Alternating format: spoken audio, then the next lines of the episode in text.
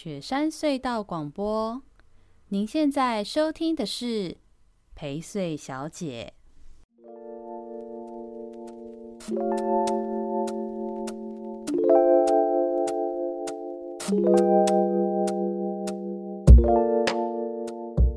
大家好，我是薛成义，欢迎收听这周的宜州大事。我觉得这周好像过得很漫长，你有这种感觉吗？有啊，因为这周过了一年。嗯，放了很多的假。怎么我啊？你也是啊？我没有说你。我什么？你我说放了很多的假。我听见你说你放了很多的假。我现在你看，我已经被害妄想症了，我都觉得你无时无刻在说我。真的？你你为什么要这么？算了，我不想讲。好，那这周的一周大事过得虽然很漫长，但是呢。这礼拜的新闻啊，其实就是因为刚刚讲的，觉得 这，这个礼拜过得很长，所以这个礼拜的新闻其实有一点不是太多。这不是太多的原因，是因为这也让大家知道，其实有一个现象，就是如果真的放假的时候，有时候新闻也是不会跑那么多，除非有那种突发的很厉害的新闻。那如果遇到比较大的长假的时候，有时候新闻也不是特别多啦。那再来，如果有放长假的时候新闻啊。在宜兰就是有放长假新闻，你知道都是什么新闻吗？不知道哎。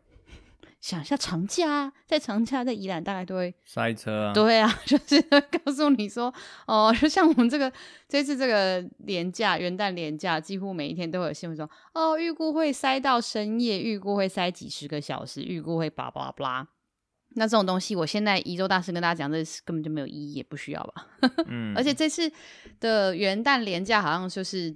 呃，正常塞也也也不是特别大塞，还是干嘛的，所以好像也还好。所以 anyway，就我我们大概会也是摘一些其他的事件新闻给大家知道而已。那我们现在先来进入谈那个回馈跟评论的事情喽。好，首先呢，先是这个针对我们一周就会有回馈，是一周大师跟有人陪睡嘛。那针对上次的宜州大事，就不好意思啊，上次的情绪比较激动一点点。那个时候录完，小帮手很贱，还没说什么，我真是不懂有什么好哭的。嗯，我就是情绪激动嘛。总之呢，上一次呃找了军官一起来录宜州大事，讲的还蛮哦。那上周的宜州大事就真的超热闹，超多新闻的，不知道年底大爆发很多新闻。那我觉得每一则都还蛮精彩的。那上周在军官来的时候呢，军冠军冠的那一次，我们其实因为军官他是我成长所的学弟嘛，我们又针对政策都其实有稍稍微做一些，平常们就蛮关心的。那跟他聊，我觉得聊起来我自己觉得很流畅。那我们也有听众，这个是罗东的宋小姐，她就说她觉得呃，现在听过这么多的代班榜首，她觉得军冠她最喜欢，因为她觉得军冠的代班的时候，她觉得听起来是。就是那个流畅度啊，他的谈吐的方式，他都很喜欢，而且他觉得这边那一集非常容易听，很好听嘛，所以这这边也给军冠，军官也在听，军冠哎、欸，恭喜你哦，大家对你的评价不错，嗯、小帮手也觉得他不错，是不是？露出这种、嗯、都很好啊，你在那边 可以帮我代班都很好，你那边偷懒，烦死。哦，那再来呢，是针对一周大事的内容哦。在我们现在上次有跟大家提到嘛，我们现在陪睡小姐有一个社团。那这个社团呢，这几天虽然才呃成立这一周，可是现在还蛮热闹的。因为在这一个社团里面，我觉得社团一个好处，就里面都会是一些呃性格理念，或是大家最近有在关心的事情相近的人。至少像群里头有相近的，就是大家都有订阅陪睡小姐嘛，所以大家在里面就会有一些讨论啊，或者是大家会关心事情很像。嗯那最近在这次社团里面，我觉得就有一个回馈非常的棒。如果大家有进社团，应该有看到。那没进社团的人，赶快进来社团吧。那这个回馈呢，是陈硕他在呃社团里面的一个回馈。然后他的回馈是说，他针对宜州大师啊，他在白果树红砖屋的部分，他有非常多的想法。但呢，他觉得说，黄春明老师如果想要专心的从事他想从事的创作。那也让其他的文史工作者去承租这个地方，也许不是坏事哦。那这个我们的这位听众呢，他现在是在新竹感硕论的人，对，他不过作为宜兰人的写作者之一，他也有一些关注宜兰的文学圈。我发现我们的听众关心文学圈或者是了解文学圈的人还蛮多的耶，就某种程度对文史相关的，好像还蛮多的。嗯嗯，那。他就会觉得说，如果讲文学的推广效益来讲的话，他觉得白白果书红专务的活动取向和文学是有一些微妙的差异的。那你都还是在译文活动范围内啦。那觉得老师去接下来去做顾问啊，照顾后进，其实都也不错。所以他觉得其实也可以试着让一些比较年轻人来做推手。但你觉得年轻的文学界推手，也许可能可以找谁啊？你对这个事情有印象或了解吗？我对宜兰的文学界非常的不熟，露出一个心虚的表情。年轻一辈又更不熟，那老一辈也其实只有听过名字，完全没有拜读过他们的作品。哦、嗯，好啦，对，那。除了讲这种文学界人之外，他也有提到，我觉得这个像，我觉得这个你应该比较有感啦，因为这位听众他讲到说，宜兰其实就蛮多重要的文学据点的。其实他觉得说，像红砖屋对面的旧书柜的效益就很大，哦，像旧书柜是一个二手书店嘛，老板小庄的选书选的都很不错，他的咖啡点心也很在地，那它里面常常办很多文学、译文相关的活动。对，所以这个其实好像都蛮不错的。YIY 诗社也会去那个地方做，就是诗刊的发表的场地。那有些外县市人有一些发表都会到旧书柜，好，所以那个地方很近啊。要办像这样活艺文的活动的话，其实在旧书柜也能够去尽力的扮演这个角色，对不对？嗯嗯嗯。我想到之前有讨论过一件事情，就是说你到了一个外县市，一落地之后。这个县市给你的感觉是什么？那其实这件事情在宜兰市是蛮好的，嗯，嗯，嗯，因为宜兰市的火车站一走出来，右边这个仓库让旧书柜进驻，然后也做了重新整建，嗯，那所以整个文学气氛是很有的。那前方的这个丢丢党公园，那它的这个半户外的广场的功能的一个建筑设计，其实是非常符合宜兰的，嗯，的这样子的。气候对，对对对，然后跟在这里可以仍然有诶市集啊，或者是音乐啊，或者是什么等等其他表演活动都可以在这里进行。嗯嗯嗯，就是你从依然是一下车走出来，你可以感受到依然是一个蛮特别的有文学气质的城市。嗯，至少比较注重译文的感觉对，就是这个是真的，的确是在所有台湾的。乡镇市里头是非常特别的，嗯，确实哦，确实，我也觉得，嗯、对啊，因为像火火车站一出来，真的还蛮的。对啊，像像你看我桃园，桃园就不用讲，我们以前最最标准出来的就是变成那个，可怜呐，就是以前叫外劳嘛，现在不行，现在叫做移工，那就是移工会占据的地方。嗯嗯嗯，那那当然就是桃园总理常年都是这样。嗯、其实好像这个城市中心有一种。就是能量空洞化了，就是对啊，发展都往外面去了，反而是这些三四年前最早发展起来的所谓的中山路、中正路，嗯嗯，然后最后变成嗯嗯，还是四十年前那个模样而已，完全没有新的嗯进展啊等等，那只是到了最近这这十年才真的有一些些改变。嗯嗯嗯，我觉得像你刚刚举例中立车站，因为我自己中原的，我对中立车站也非常。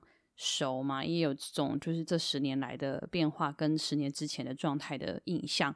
然后我觉得有一个差异，就是差在呃，像刚刚谈到了宜兰车站前面的这整体的规划，是这十多年来一路慢慢慢慢慢慢做起来的这样的环境跟跟经营。那不论如何，它其实有一个根本，就是它回到以人为本，就是有哪一些人会在这里使用，嗯、以及会有哪一些人会在这里留下回忆与印象。它是以这种角度开始去做周边的空间整理与应用的。嗯，所以像在宜兰市，它会发展出是以有一些这样子的文学地景地理，因为像包含像旁边的吉米公园，它其实也是算是艺文性质的角度去出发嘛。是、嗯，它就是有去以这样子的这个领域去切入，然后。去想象会经过或会使用或是常住那边的人来去做规划设计，像那样的处理其实就很适宜。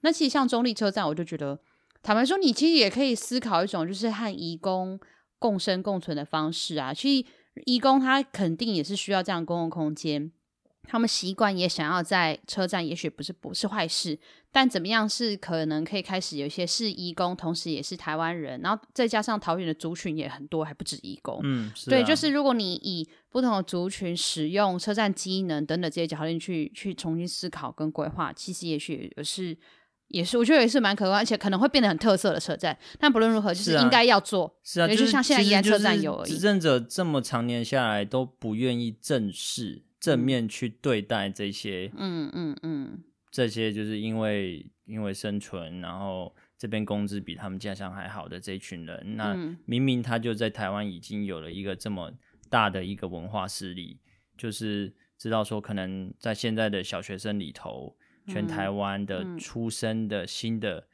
呃，就是儿童啊，上学的可能。已经超过七个小孩里面，或是八个小孩里面，就有一个一定是嗯新住民新住民背景的的的妈妈生的孩子。嗯嗯，那这个比例还不高吗？其实台湾人本来就是一个多元族群融合的社会，嗯、那只是说为什么我们都其实还是还是这个汉民族的这样子的一个民族主义 一直在遗毒残毒着我们的社会。你在斟酌你的字句，那么紧张。是的。好，总之呢，对，就我觉得这个，就刚刚小帮手讲的很好，就是他有提到说，就是车站前的经营这件事情很重要啦。那现在不论如何，宜兰车站前面是有一个整体性的经营，也开始有一些累积的。那希望不要因为白果树红砖屋的熄灯这些事情，就会慢慢的开始退场跟消失消散。那现在在经营旧书柜小庄，他们其实也还蛮辛苦的，也希望大家可以多支持跟多了解。像这个礼拜。对不对？这礼拜吧，嗯，嗯，这礼拜这个周末，一月六号起，哎，不对不对，这是一月，呃，礼拜六是一月几号？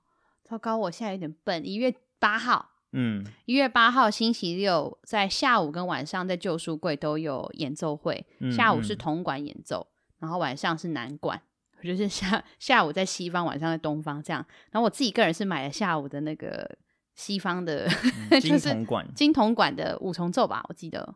嗯，还是六五五，糟糕！你看我们真的是很失礼。总之我就买，因为我觉得它名字很好笑，叫金喇叭，金喇叭，哦，金喇叭，金喇叭，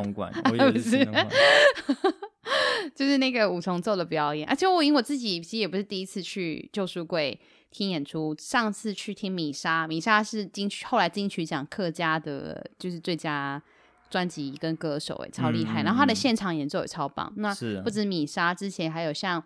非凡跟铜锣湾书店的老板，他们都到这边的演讲什么的，我也还蛮常去旧书柜参加这些活动的。那在旧书柜参加这些活动的品质都非常棒，不论是演出还是讲座。那在那边点的饮品点心也是真的很棒，嗯，所以很推荐大家，确实就是也可以多多去支持，像在宜兰这些其他据点，包含像。呃，现在在罗东镇开的莫库书柜，呃，书店不是书柜，嗯、是莫库书店、哦，就是在成功国小我母校后面那个以前的校长旧宿舍。那之前有上过节目的文艺，呃，就文艺二手书店，在国华国中附近哦。然后像就是在宜兰市，其实还有像小屋子有书哦，就这些都是还在宜兰还蛮棒蛮重要的一些文学据点。其实确实是。呃，即使没有黄春明老师的黄黄红砖屋，我觉得也是可以一起去继续看到跟继续去支持的地方。那这个听众呢，他其实有提到一个，我觉得这个事情就还蛮重要，而且他不提说我还忘记了，就是宜兰文学馆一样是官方的文学机构，其实现在的经营好像不是很好。你知道宜兰文学馆是哪里吗？小帮手，你有点忘记了，觉得好像有点印象这个东西，但是想不起来在哪里。哦，我知道。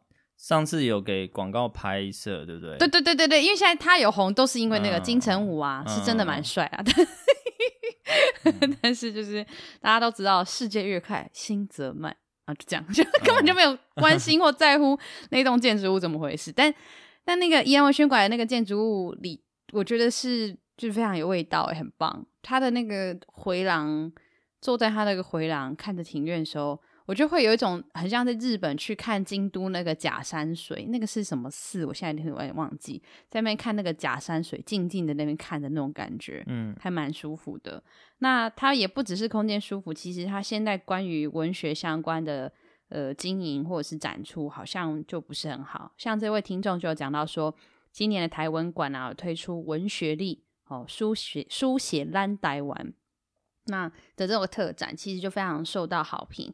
那相对而言，虽然宜兰文学馆有冠宜兰之名，但是这几年去的时候，宜兰文学馆对宜兰在地的文学脉络的介绍其实没有很好，比较有点流于像我刚刚说的，就建筑保留哦，甚至于它旁边有个文创餐厅，介绍历史也都是在地历史，其实也不是太多是文学的历史，所以有一点可惜啊，并没有。呃，以文学为核心，就这个刚刚讲到我说那堆据点，其实都是私人经营的书店或空间、嗯、啊。只有这个冠宜兰知名的文学馆本身对文学的介绍跟了解却不深刻，所以这确实也是我们现在应该要再更关注的事情哦。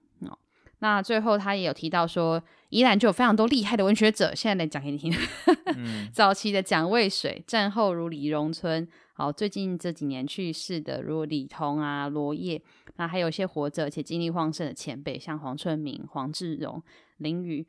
那青年的后进，好，连明伟、曹尼、吴明吴明显等等，这些其实都是还蛮重要的资产。坦白说，他现在讲的有一些我也不认识、欸。哎，吴明显老师，我有 跟他合作过。哦，什么？你有我邀请他来做评审。我我哦，你露出什么得意表情？啊，不错不错，那你就应该要对啊。刚刚问你，你还说你想不起来，不知道，你只是，这是就是只有一个吴明显老师啊。好了、啊、好了，对啊，所以确实就是怎么样让这些呃这些人这些文人呢，然后能够。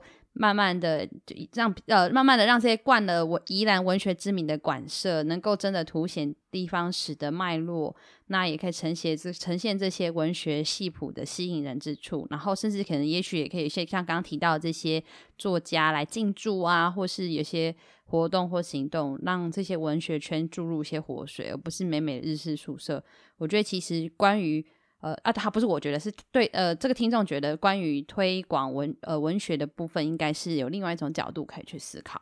我觉得这是一个非常棒的分享，就在社团里面，那也欢迎大家到社团里面看一下啊，因为在那个社团。这这一篇贴文之下，我们还有一些讨论，我也有回应跟留言，所以就也欢迎大家赶快来看看跟了解。总之，赶快加入我们的社团吧，嗯、就搜寻陪睡小姐就可以找到。订阅按赞。对，没有啦，社团没有订阅按赞。没有啊，那先陪睡小姐要先哦，对对对，因为就是入社的时候会有三个问题，其中的问题说，请问你订阅陪睡小姐了没？对啊。对，我看到每个人回答的时候，当然有务必当也怎怎么可能没订阅？就是他什么立马订阅好之类之类的这样子，嗯、就是大家都会写。然后我的入社的第二个问题，诶，你你入社的时候也需要填问题吗？好像不用，是不是？因为我是邀请你的，对不对？哦、因为如果你有填问卷的话，就发现有三个问题。第一个问题叫做你有没有订阅陪睡小姐嘛？然后我的第二个问题有点白痴，但是大家很认真，都有很乖回答我。我说，请回答出生地是哪？居住地是哪？哎，呃，爸爸是哪里人？妈妈哪里人？出生地哪里人？居住地哪里人？然后说，比如我陪睡小姐薛成印，我就是宜宜宜宜人这样子，那你就会是陶陶陶宜人。嗯哼，然后然后就要验血统，对不对？不是，我没有在验，我只是想说，可以快速知道一下大家的背景啊。哦，然后我等于也可以一个快速的知道说。就是加入社团的人是哪一个区域属性干嘛的人多这样子？哦，对对对，干嘛？我不是 露出那种我要做什么不对事的表情。我要是知道你有设这些问题，我就把你删掉。没人家差，哎、欸，这超好玩。欸、你去看大家回复，很多人回复的一直骂我脏话。他上次上一集我出现的时候，我记得他在一分钟内就很自然的骂我什么？骂什么？回去找。反正就自己回去听。我自己想起来了，我骂你去假赛。难怪大家还是喜欢小帮手上线，因为大家都听到我骂你，大家很开心。然后大家也听到你吐槽我，大家很开心。因为大家都喜欢听到夫妻吵架，对不对？好，没关系，我们先继续。对，那这个听众的留言呢？这位听众他自己也有一个本专，他自己也是文字的工作者，真的是蛮不错的啦。所以，但大家可以去多了解一下哦。那再来呢？针对这周还有听众的回馈哈，这个也是呃宜兰的廖先生，好了，他给了一个蛮不错的回馈，他丢了两个讯息，我们我们两个讯息是待会有在新闻里面会讲到，也可以也可以现在就先讲。接下来呢是这个宜兰的廖先生，好哦，他在这个回馈的时候，他提了几个他觉得是在这一周的宜周大事可以提出的消息或新闻，一个是节目啦，还有另外一个是新闻。我们就先讲节目的部分就好了。他就讲到说，呃，他看到那个林美秀，她有上一个算是 YouTube 的节目，叫做《我们回家吧》。就是曾宝仪主持的一个节目，嗯，那那一集刚好就是，他就邀请不同的来宾上节目，就是请那个来宾带我们去他的家乡嘛。那大家如果有印象的话，林美秀就是之前 广告喉糖广告啊，然后就哭演饰演那个哭倒长城孟姜女说啊那边哭一哭，然后最后就是吃了喉糖天然的雄厚那个、嗯、对的那个林美秀，大家应该有印象吧？然后现在最近大家应该最有印象是那个。今晚我想来点什么，然后他就跟九令两个人，九令我跟你说啦，嗯、这个这样，嗯、对，就非常可爱的美秀姐。美秀姐呢，其实是我们宜兰罗东人哦，罗东人哦。那他这个，他就在这个我们回家吧的这个节目上带了曾宝仪来宜兰逛了一圈，而且我看的时候我觉得很开心呢。他的第一个吃的那个东西就是。我最爱的米苔木，嗯、我上一次在那个那个贝利妹的节目上有特别讲到那家米苔目，我现在有点害怕，我希望不会太多人去跑去吃。嗯、这个还是从明天开始就爆了哦！不要那家米苔木，拜托不要被攻陷，我真的很害怕，超害怕。我觉得现在听众你说靠北，那你还 还一直在 节目上面爆料，那大家都会抢着去吃啊，怎么办？好恐怖哦！对啊，那就是那个米苔目真的超好吃，然后还有带。带大家就去，还有绍文嘛，绍文绍文有上节目，绍文也有在社团里面。那宜良浩有带他们去认识一些农村，现在青农在经营的的的芭辣园什么的这样。然后后来还有去了述说，总之呢，他们去的啊很多宜兰的点，那这些点其实都很有趣。那他们在里头也深深的去谈到说，回家乡就好啊，回家乡真好。那在那个节目啊，我其实有把那集那集看完。我觉得在那一集里头，他们讲到了一句话，跟讲到了一个概念，我觉得非常的棒诶。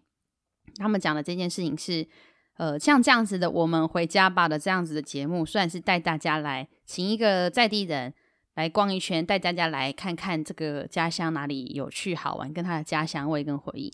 其实我觉得他这个背后有一个意义，还蛮蛮不错的，就是提醒大家，你去旅游的地方其实就是人家的家，那你其实是要。想想你的去旅游可以怎么样去尊重与看见人家的家这件事情是重要的。我觉得其实对我也会有这种感觉。有时候有些外地人如果用很就是 很外地人的状态问我问题的时候，我不知道哎、欸，我会不会也是依然跟我一样，就心里头会就这会翻白眼，就觉得这是什么问题？就是我们也不会这么失礼，就是 心里头碎嘴这样，然后就就会哦，还是会。耐心回答他，但是心里头就会有一种就是你的猛三小那种感觉，对，所以嗯，我觉得大家是真的对留意一下啦。你去旅游的时候，那就是人家的家，你在你的一些思考跟观点，也许里头会代表了某一种价值，或者是某一种评论，那那些态度会不会使得？呃，在地人也是把这个你要去旅游的地方，但是是家的这个人觉得不舒服。这个其实是，嗯，我觉得大家在未来的这个时代，在旅行的时候，应该要可以想想的事情。好，那另外一个新闻呢，就是我们待会在后面的一周大事的时候也一起来谈好了。那我们这周的听众回馈就到这边呢，我们准备进新闻喽。嗯，好哦。好，接下来是新闻哦。第一题，这个。跨年前的这个二零二零的十二月三十号的那一天，哦，这个是大新闻啊！这这一则其实算是我觉得，就我们这一周一周大事最大的新闻了。自由联合、中时，就是三大报各家都有报道。哦，宜兰高铁站开讲啦！开讲，你知道开在哪吗？县政中心啊。是的，就宜兰县政府选定县政中心是这样子啊。其实它也。呃，还没有到最后最后的选定哦。它其实是现在高铁的这个延伸案已经进入综合规划的阶段了。那这个综合规划的阶段呢，是由呃交通部的铁道局他们会请宜兰县政府来提供几个选址的方案，然后以及让宜兰县政府来建请合适的站点。那宜兰县政府呢就提出了说，他们觉得呃县政中心案，县政中心站是最好的一站。因为县政中心站就是林姿妙就在表示说，哦，这周边的公共设施很完整呐、啊，因为也接下来铁路高架之后就会设立这个县政中心站嘛，就它就可以跟铁路共构了。那同时这附近有很多机关用地、机关用地跟就是非都市土地，然后离县政府、议会。呃，法院什么这些的公共空间都近，然后离医科也近，觉得这样才能带动医科发展，所以县政府希望可以在县政中心站。那最后其实还是要等行政院裁定跟核定嘛，所以也还还没有那么确定。但是县政中心站确实也是中央也不会，也是一个不算蛮不错的选项哦。就是以所谓的造镇的发展潜力来说的话哦，那。在这样子的这个讨论之下呢，其实，在隔天的新闻，也就是诶隔两 天的新闻，一月一号的时候，也有讲到说，呃，高铁的延伸宜兰的这个案呢，其实也确定要选择要这个绕过集水区的这个 A 路线的方案。那现在就是高铁这个案子，就就是这个铁道局已经正式的提报交通部了嘛。那它就是向县政府属意县政中心站。但其实好像在我们的铁道局，它或是交通部，其实相对属意哦，相对属意宜兰站，就是现在的这个宜兰车站。那不论如何，其实两岸的经费大概差一百亿左右，嗯、所以嗯是不少的 钱。但是我不知道现在看这个数字都有点疲乏了，就是嗯一百亿、一千七百亿跟一千八百亿的差别，就是都是一堆钱。好像一千七百块跟一千八百块一样这样子，嗯、对，所以嗯，对，那我反正他呃这个价价差应该也不是太大的影响，它应该还是会综合评估这种施工相关。对环境的影响等等的。那他评估这个站点，最后最后最后的决定还是会依据，就是比如说哪一个拆迁比较少，因为路线的关系，它弯进来的路。它弯进来路上的很多路，可能就有一些房子或路线上都要征收或拆迁嘛。然后现，所以就要看这种现行的条件。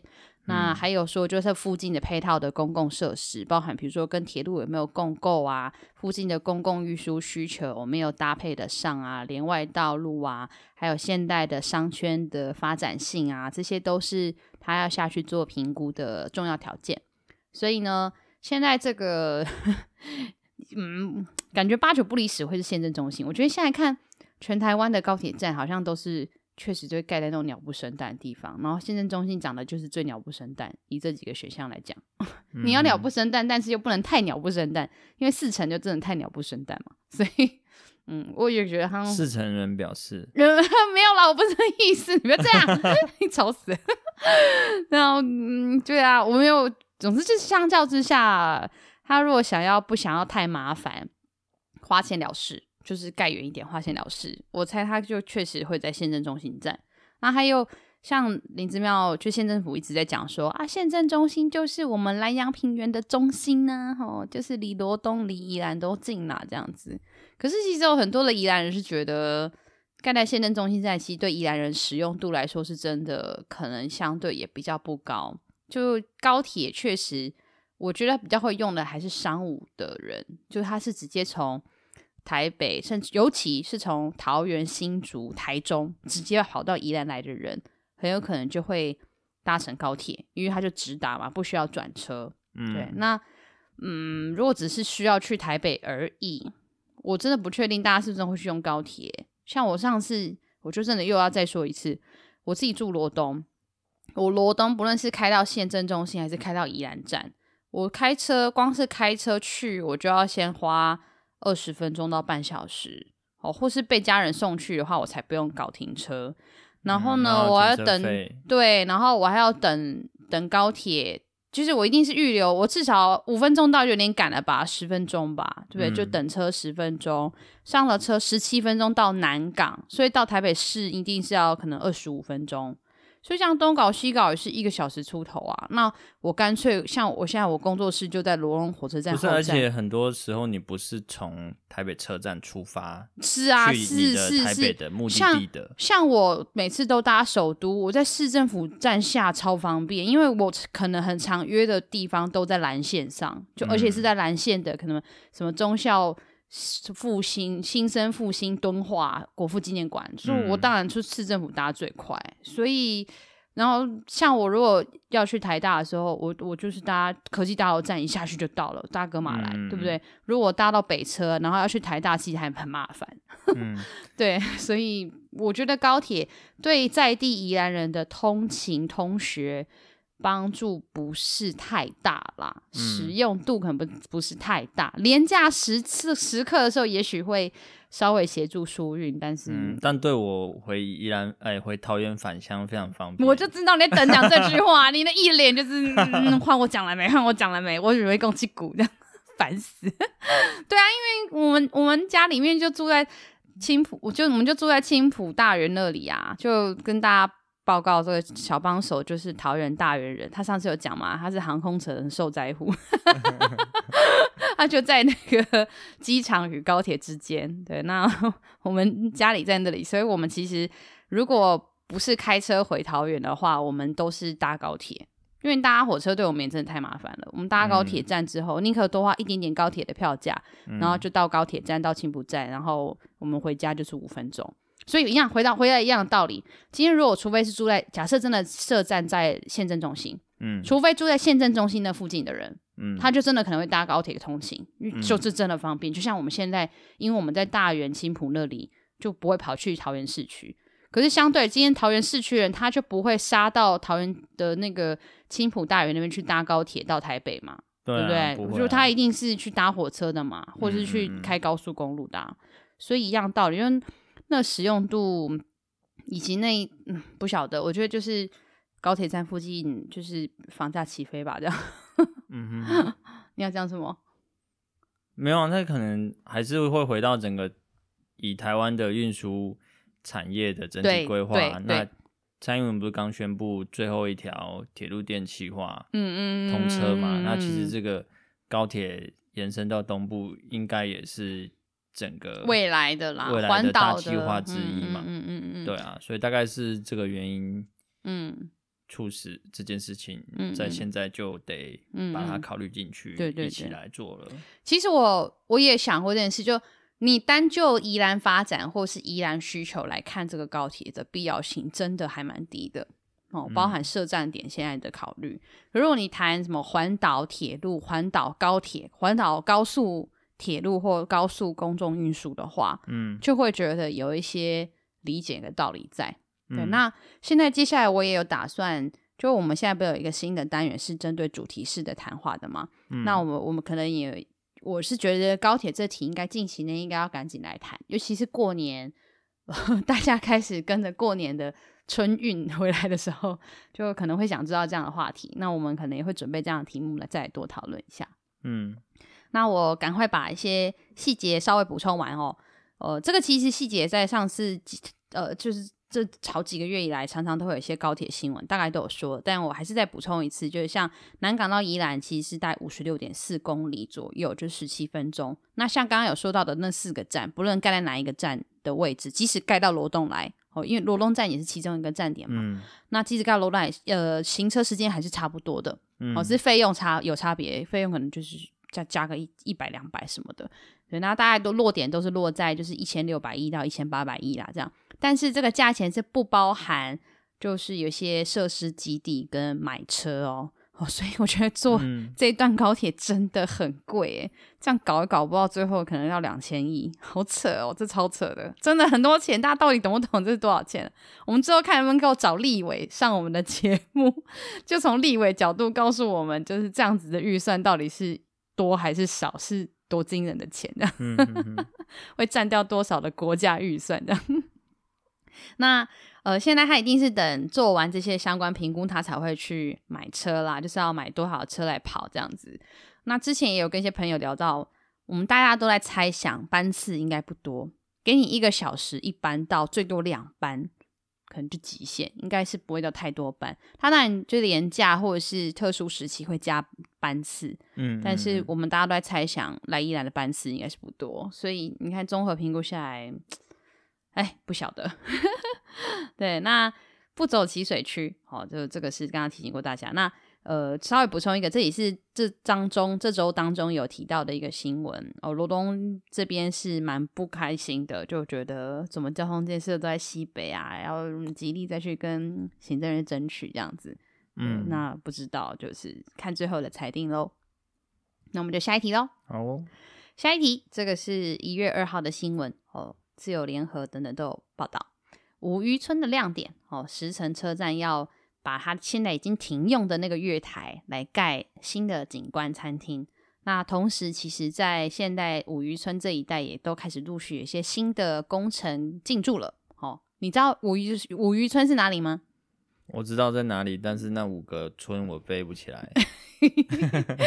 至少你知道哪几个吧？就什么石城、大理、龟山这些的。没有龟山啦。哦，没有龟山。龟山。岛社区就是大溪呀、啊。哦，大溪啦，对啊，石城、大理、大溪，这样你讲三个啦，嗯，还有两个，不知道。你开滨海公路的时候都遇都会开始啊，从乌石港那边开始，那个是。不知道。你不是做了两年的计划在那边，结果你还是不知道，你搞笑。我从北讲到南哈、啊，最北边的宜兰最北边就是石城、嗯，哦，再来是大理，嗯，大溪、耿方跟外澳。哦，哦，有有有方外澳，对对对对对，就、嗯、是这五个，我们就到五渔村。讲五渔村这件事情，不知道听众朋友有没有印象？在意大利有一个的著名的观光景点，也是国家公园了，我记得，嗯，哦，就叫也是叫意大利的五渔村、嗯。那我跟小帮手，我们之前去度蜜月的时候，我们其实有去，然后那边是真的还蛮漂亮的，也很有味道。那它也还有保持现代的生活，可是它也有一些观光的状态，所以那个那个是确实是还蛮值得让大家可以去参照的发展模式。那现在针对宜兰的北边的这刚好也是五个渔村，它也是五个传统渔村，现在也想要开始去做像这样子的经营。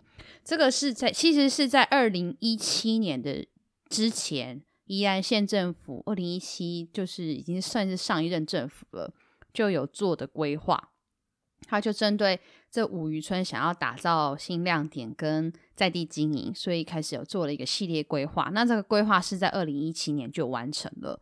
那现在其实在做的就是针对那个规划开始真的实际下去做设计，然后设计的要开始施工。嗯，哦，所以像现在刚刚讲到的。比如说像石城车站啊，最北边的这个石城车站，它有一个月台，现在没有在用嘛，他们要直接把那个月台改造成景观餐厅，你就可以在上面有一些轻食啊、用餐啊，啊，就其实像看了还觉得还蛮酷的，这个规划有趣。它这个是要让那个月台在月台的那个景观餐厅，你面对无敌海景，然后背后就会有火车经过。嗯，其实这样仔细想想，就觉得很好玩。是啊，那边 真的海景是真的超级无敌耶，我觉得超棒的，就是。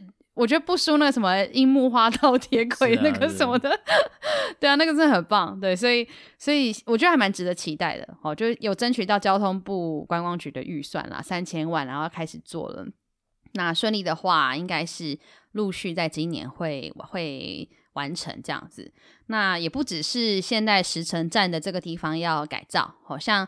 呃，头城的滨海森林公园这这个地方，呃，它其实也都有一些环境老旧啊，什么，它也开始想要把一些老旧的活动中心拆除，然后会增加一些景观餐饮的空间，那甚至会有一些旅游资讯中心的功能等等的。哦，所以其实你从一路从头城镇，头城镇本身就是一个蛮经典、蛮有味道的小镇，然后一路到乌石港南洋博物馆。然后就可以开始想象，然后一路往北，外澳或者沙滩，耿方可能我不知道海产还是什么，应该会去看一下那个 五渔村的计划内容。对，然后到这个呃大溪，好，大溪就龟山岛社区，就我们就可以针对龟山岛有很多深度的认识。哦，大理天公庙，我的想象意象是这个。好，大理现在大理国小那边也有一些有趣的事情在进行。大理国小他们现在有一些校舍。要新建、迁建什么的呢？有很多的公民参与行动。然后石城站现在有这个景观餐厅，所以就确实是可以期待。你看，这个事就是个很长期的事。你看，从二零一七年开始起，以前开始做规划，还有可能它代表它是一六一五就开始想这么做了。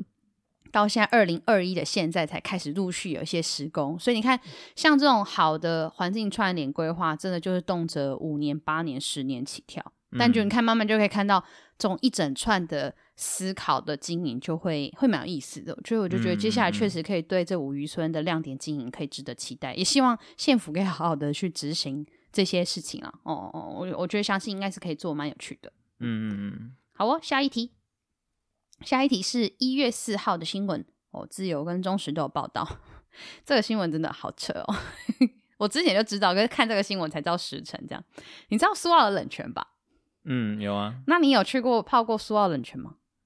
有啊。你什么时候去泡的？但我是去那个，好像不用收费吧，就是就是浅浅的，然后就是长条形的那样。嗯，就是那个算是大众用的地方吧，还是什么的？对，之类的。嗯，但你去的那应该只是部分。嗯不是全部，对对对，我不是你应该有印象公园，对对，那个公园那个一直在施工，对不对？没有没有，我即使他之前还没施工的时候，我也还没去过。哦，OK，好。总之，苏澳冷泉公园呢，这个新闻是讲，就是他就要公告说，苏澳冷泉公园的那个大众池一直在做那个改善工程嘛，预计今年的六月份要开放跟完工。那这个苏澳冷泉的公园再造工程呢？它这个很夸张，他是去年七月，这个再造工程是去年七月就已经完工了哦。嗯，那他完工之后就发现说他的大众池有水量不足的问题。他完工后发现有这些问题，还有再花八百万去改善。那这个就是这一次就是这八百万的改善工程，到今年六月会完成再开放这样。嗯，那现在政工所是说会对之前的那个厂商就责啦，就是说我已经之前花钱给你。做改善的，你为什么没有改好？那害我现在要再要再花八百万这样子。嗯，那我我就在想说，因为我的印象就苏澳的那个冷泉公园就是一直在挖，一直在盖，一直在修，就是到底是为什么一直搞不好？就看了这个新闻之后，我才知道它有多夸张。你知道它的上一个工程是什么时候开始做的吗？嗯，是的，二零一五年就开始做了，嗯，而且当年花了一点九亿去改造。嗯，结果斥资去改造，然后然后用多久？做一直弄弄弄弄弄弄到二零一九年才完工。嗯，就是二零一五做到二零一九，做了四年，嗯，然后才完工。这一点九亿，嗯，那而且他二零一九年一完工的时候，就发现有一百多个缺失，嗯，就是有什么漏水的啊，有龟裂的啊，嗯，然后有什么冷泉的出水口。被一些什么水泥墩干嘛的堵住，这样子、嗯、就真的很夸张哎。然后一点九亿放水流了，我们在我们在冲水放冷泉流，嗯，然后又再重盖，对，然后要继续弄，然后继续弄以后，现在又你看就是呃去呃那时候弄的时候就发现就有问题，然后才再又花这八百万什么的。那这次的这八百万，它其实就是把一些纯造景用那些不必要的水泥石墩拆掉，嗯、那才不会影响出水嘛。因为去泡那个。就是呃冷泉的大众时期最重要是冷泉嘛，冷泉才是主角。然后那些水泥石墩跟造景根本就使得冷泉的涌泉都没有办法出来，所以他就去把它，嗯、就是又在花把把它弄掉这样。嗯，所以我觉得难怪我之前看很多苏澳的朋友，苏澳人都觉得说悲哀哦，难说 哦，连转在一起冲啥哦。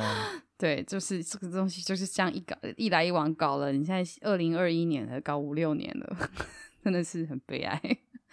对，那嗯，就是接下来就今年六月啦，等六月开放的时候，希望不会再有问题了。嗯，你为什么露出了一个感觉不知道啊，不是很乐观的表情？对，那这个新闻让大家知道一下，也应该要关心。对，我觉得这太夸张了，所有人，我我自己是真的忽略了。那我觉得所有朋友应该是很要很关注这件事的吧？而且我觉得应该好好追查那一点九亿到底发生什么事，哎，真是太离谱了。好，嗯，你知道太多了。没有没有，我现在都还不知道，我现在都还不知道，我只是好奇想知道。好，那再来一样是一月四号的新闻哦，这个也是。刚刚我前面有提到，听众的廖先生他有建议我们这周可以特别讲，我也觉得这个事情值得讲。就这个新闻标题是“西方的大厨品出家乡味”，哦，这个家乡只是宜兰。哦，那有一部影片叫做《宜兰在远方》。这部影片呢，夺得国际永续观光的短片大赏。哦，这其实是一个还蛮厉害的事。那是导演曾心颖呢，他拍摄了《宜兰在远方》的这个短片，在讲述世界级的大厨来台湾，而且他深入宜兰，在宜兰呃各地去。去到处走走，然后认识很多不同的食材啊，还有很用心的料理人啊、料理师啊等等的这些事情。那这个过程呢，从在地文化、青年返乡议题等等的，都有很多深入的讨论。那也激荡出了一些像文化不同的文化共鸣啊，然后也品出了说品出家乡味，这里就是指品出像宜兰的味道。同时，这些从远从外地外国来的这些大厨。他们都觉得宜兰变得很像是他的另外一个家一样，他觉得也是真的是一种家乡味。那其实是蛮厉害的，因为是全世界一百一十五个国家两千六百七十五个作品里头脱颖而出拿到这个大奖，诶，所以这是蛮厉害的事，等于是也让世界看见呃宜兰。同时，其实我觉得可以去想的一个事是。呃，宜兰其实是蛮特殊的，它在世界的角度或世界品味来看的时候，它是非常有特色的。那这个奖项呢，他拿下了日本东洋大学观光短片电影节的最优秀作品奖。哦，对，它这个日本叫最优秀作品赏。哦，那这个评审认为这个影片是非常具有传达永续观光的精神的。所以这个短片呢，大呃新闻跟短片，大家在网络上应该是可以找到，那也鼓励大家可以去看看。那我我自己也觉得，我们自己出国逛了一圈以后，或是有时候带外地的朋友、外国的朋友到宜兰来，到台湾来，到宜兰来，其实宜兰确实有非常多的条件跟特色，是很值得被国际看见，而且国际上的人也会觉得很有魅力的。只是有时候可能因为太太我们的生活了，所以我们没有留意到。像之前跟人家介绍豆腐乳的风味的时候，我们都会用这样的角度讲，大家才会意识到说，哦，原来我们的豆腐乳这么酷啊！就是对他们，也就是像起司一样的事情这样子 之类的。对，那那这种呃风味的也好，风土的、风景的这些都，我觉得是很值得去去用国际角度被看见的嘛。嗯。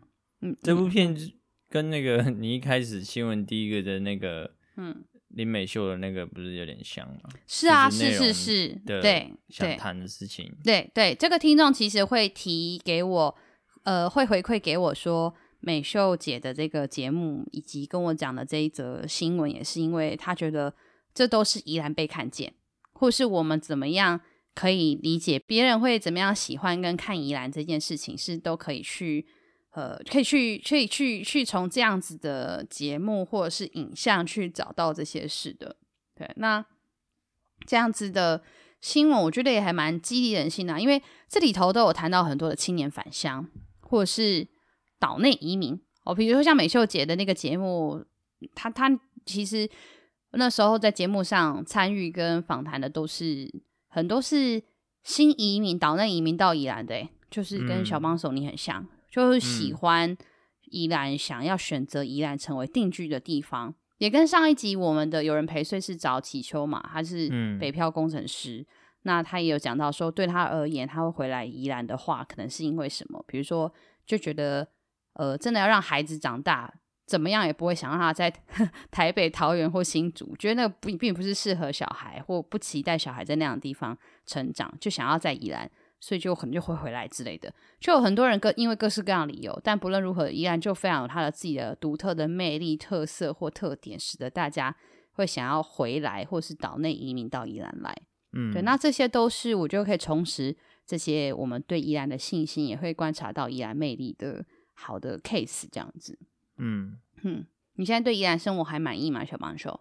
嗯，就还蛮习惯的。嗯，现在的这个潮湿谁沟你都觉得没关系了。就该发霉的都已经发霉了，都长完了，对，都长完了，菇都收好了，就那些东西之后就不要再买了，就对了。没有，你也现在有多买，你现在买了很多厨师机啊。我们今年这个小插曲跟大家说，我们今年工作室那个冰箱就是有一天突然间爆掉坏掉的时候，然后后来我们就去找二手的冰箱，结果我们还没找二手冰箱，过程中就发现除湿机，我真的超意外。小帮手那时候在看的时候，他二话不说说：“我觉得除湿机可以耶，很需要，我们现在就要，我们现在就买好不好？”就是急迫到我们在看的现场，马上就要，马上就他就要刷就要买。我想说，有这么激动，有这么想要马上搬走吗？但好啦，就是辛苦你了。你别这么笑。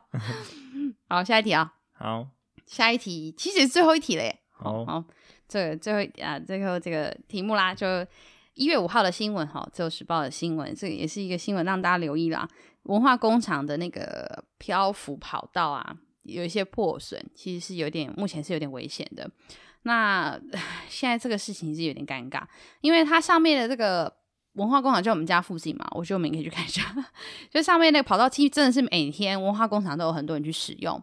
前阵子可能因为下雨没那么多人用，但是因为下雨的关系，所以它也比较容易坏掉。那现在就是好像上面有一些破损啊，坑坑洞洞的，或者是有些隆起，因为里面可能会它会就是呃木材会膨起来这样什么的，所以。它就有点状况，那就有蛮多的人去践行说应该要重铺。那县政府就说啊，那个就有改用一些补丁去改善就好了。那他们接下来会去改善它的排水，所以就可以这样就改好。那下面有一个一百公尺的跑道，现在是全部重铺。那因为他就说啊，那个跑道是因为就是严重积水，所以当然也必须重铺。那但是大家就说啊，你用补丁的方式不就很丑吗？什么什么的。那你知道为什么他会这样来来去去的？就是到底要重铺还是补丁？你知道为什么吗？嗯，不知道。因为重铺很贵，就是那个 PU 跑道全部重铺的话，应该是蛮多钱的。我之前在县政府，我记得搞个跑道都是几百万的事情。嗯，就是几十几、哦、几十万到百万都要。因为尤其他那个漂浮跑道，他又想要加强改善排水，然后他的施工我不确定会不会比较麻烦什么的，所以 PU 其实是有点麻烦的事。嗯对，那呃，讲这个新闻的同时，我也想补充给大家知道说，说我不知道大家有没有印象，大概是去年还甚至于前年的新闻，就是针对一呃罗东运动公园的那个跑道，四百公尺那个跑道，那时候一直不断的有地方的建请说，希望把那个红土跑跑道改成改为是 PU 跑道，就有两派人呐、啊，嗯，一派人希望是红改成 PU，但有一派人希望捍卫继续是红土。嗯、那想要捍卫继续红土跑道的人的立论就是说，呃，第一个它是比较环保的，而且是投水材，嗯、然后再就是第二就是因为它比较相对比较好维护。嗯，好、哦，那 PU 的 PU 派的人当然是说红土，呃，PU 派的人就是说，因为红土会扬尘嘛，就是什么的，嗯、然后就是鞋子会脏或干嘛那些的，然后对环境比较不好什么的。然后，而且 PU 比较安全哈，然后呃，安全是为什么？就是意思说还是软软质啊这样子哦，对，然后什么的，嗯，所以对，就是两派人。然后后来我记得罗运那个 case 是 PU 赢了，这样就大家都要 PU，所以就改 PU 了。对，改 PU 跑道，我记得 PU 跑道其实也常常是学校的噩梦，因为 PU 跑道是。学校就必备嘛，但是 PU 跑道就是很常坏掉，嗯，然后很常要修补，很常要改善，所以其实对学校而言，PU 跑道的维护管理经费其实是蛮负担的一件事情。可最近不是整个罗东镇的学校都换了一批？对啊，对对对对，那就是现在都很鲜艳哎。对，就他们就顺便想要弄一些地景的概念啊，想要把它弄得什么、哦、什么彩虹跑道什么的。可是那不是夏天大太阳就眼睛就瞎了吗？我们夏天看喽。嗯，不晓得，就是嗯，大家想的不是你想那么简单。对，所以这个，但我知道是日本，他们现在反而在就很有趣，我觉得台湾人就很爱跟日本人比嘛，然后大家不都说台湾人就是会比日本慢十到二十年嘛？因为前阵子日本大概前十到二十年是流行要做 PU，嗯，然后最近这十年日本人其实是流行要把 PU 改回红土，嗯，又挖掉，对不对？对对对，就是改回 红土的。然后因为他们就是就说红土其实比较亲近自然，而且好像说红土比较不会像 PU 会有一些有毒材质什么的。因为日本人对这个很重视嘛，就小孩用东西，嗯、小孩在那边趴，小孩会摸，小孩会滚的话，嗯，就是就是那个比较安全，比较没有无毒安全，巴拉巴拉这样子。所以我不知道，就是这种 这种理论，可能就十年后又变了吧。嗯、我说在台湾啦，对 对，那这个其实只是值得稍微研究一下的事情。对，如果有哪位议员或是议员的助理在听的话，你们赶快去做点研究吧。好吧，那最后补充一个呃，让大家快速知道的消息跟新闻，就是新城桥、哦，我们之前讲圆山那个新城桥，嗯、就是不断延期的那个，好、哦，现在终于阶阶段性通车啦，恭喜大家。嗯、好，但是要全面通车，可能要到二月七号哦，所以提醒用路人在呃圆山宜兰那边移动的时候啊，新城桥可以使用了，但是还是要注意安全哦。好，那最后的节目最后呢，我们就来跟大家。呃，预告一下这个这周的有人陪睡有什么节目？呃，有什么节目？有什么来宾？再跟大家预告一下这一周的有人陪睡来宾，然后以及我们最近一些活动分享。好，这周的有人陪睡是许佳琪，是 跟祈秋一样，就是我的同学，嗯，罗高人。我们现在就是满满的罗高位啊。那为什么特地找佳琪呢？是因为刚好佳琪这两个月回来台湾，她是一个旅居在柬埔寨呃很多年的。呃，我的同学嘛，宜兰女生这样子。那因为她嫁了一个柬埔寨老公，他们其实夫妻俩本来都是住台湾的啦，也是这几年才要跑去又跑去柬埔寨定居的。那我就当然他难得回来台湾了，我赶快抓着他来录音。那还蛮有趣的，我们那集就会聊到很多呃关于柬埔寨的生活啊，那柬埔寨国情啊。然后像佳琪很特别，佳琪她是。她嗯，目前应该算是不是第一，也是前几名，就是呃，算是第一个呃台湾籍的女女性与呃柬埔寨籍的白领阶有曾经在台湾做过白领阶级工作的柬埔寨籍男性结婚，然后这个结婚好像是第一个，所以。呃，台湾没有这样的办理经验，所以他们为了办结婚这件事情走了很长一段路。嗯、就我觉得那个是还蛮值得，大家可以知道一下，这种像这样异国婚姻其实都很辛苦。然后还有就是，呃，佳琪在柬埔寨做独立媒体，有点像报道者的角色。嗯，那他们在那边做琪姐做的很辛苦，我一直很怕他被灭口，因为呃，柬埔寨非常亲共，所以。我一直说，那他这样回来台湾会不会觉得他不干净，然后到时候被抓去审问 之类的？对，那我们就可以，大家可以期待这周可以听到蛮多这种特别的国情啊、工作内容跟状态，然后以及我们去聊一些生活啊等这件事的。对，我觉得自己还蛮有趣的，大家可以来听一下。嗯，那也也跟大家预告两个两个活动哦，一个活动是一月十号，就是这礼拜天，在罗高下午一点半，罗高有一个针对。五十二甲湿地的成果发表会，这个是辩论社的同学们吼，他们呃对五十二甲湿地这个题目很关心，然后他们把它成为辩题辩论的题目，然后分成三种组别，从三种立场，我记得是业主、环团跟政府哦三种角度去谈，他们针对五十二甲湿地会有什么样各式各样的立论。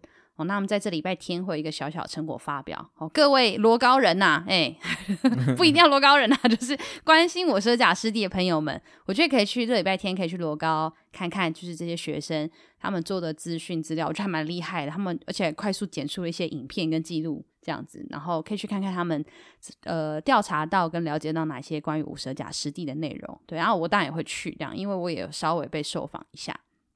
那最后再跟大家预告一个活动，接下来这几周我们应该都会一直不断预告。一月二十九号，在我们自己的协会，我的工作室这里，我们 有办了一个八字的讲座，通过八字啊命理，可以来认识一下二零二一年的这个流年运势。因为接下来要过年了嘛，要过农历年的，嗯，那过农历年之前，大家应该会想要知道一下可以做些什么事情来。除运改恶跟迎接新的一年。尤其是二零二零这么 suck，就是应该来说，二零二零算过了，但是这个农历年的年气还没过，所以我们现在还在年尾，嗯、所以就怎么好好迎接新的一年，我觉得还蛮重要的。然后透过每个人的个人八字。确实可以做的事情不一样，然后这蛮有趣的。对，通常去看看个八字，没事就好几千块。讲座就是便宜又可以马上知道自己的八字，然后可以可以怎么好好的让这一年过得比较好。欢迎大家一月二十九号的讲座也来报名来听。啊，找我们的、啊、报名找我的脸书、我们的社团、我的 IG 就一定都可以找到相关资讯。就请大家来这边登记报名，我们名额有限哦。费用吗？就非协会的人两百块，协会的会员一百块这样子。嗯，协会是什么协会？南洋创新发展协会。嗯，我们有一个跟很多个年轻朋友大家做互相串联的平台所成立的协会这样子。对，但是不贵啦，相信我，那两百块，我们现场也有茶水什么的。你平常去。给人家看八字抽签，一支就不知道几百块了。应该不会变成粉丝见面会吧？会这样子吗？就来的人都不是来算八字，都是来看陪睡小姐。傻眼！哎，我我也也是可以啊，顺便大家顺便看个八字嘛。顺便，这是那个在地电台的，真的，人家是卖药，然后我们现在在卖什么命理吗？没有，但这个活动蛮有趣的啊，就因为去年因为疫情的关系，我们都没有在。呃，办呃没有在工作室这边办活动，那今年现在开始就觉得跃跃欲试，我们应该可以开始办，陆续办很多活动了。那最近刚好就是这个八字课的朋友找上门，我就觉得哎，这蛮有趣的啊，过年前赶快听一下也不错，所以我们变成今年的首发 是这个活动这样。那之后在我的工作室这边也会不定期举办不蛮多的活动的，所以也欢迎大家呃有空就多来参与。好，最重要的就是赶快发了我们的。粉砖、IG 以及加入社团，就你就不会漏掉这些相关讯息，然后就可以尽量一起来参与喽。这样可以吗？我现在有没有做到完整的工商了？但是你少说要订阅、按赞、加。好啦，好啦，好啦，订阅、按赞、加分享，陪睡小姐 Podcast 节目好吗？这样可以吗？小帮手。好喽，那我们今天节目到这边喽，嗯、谢谢大家，拜拜。拜拜。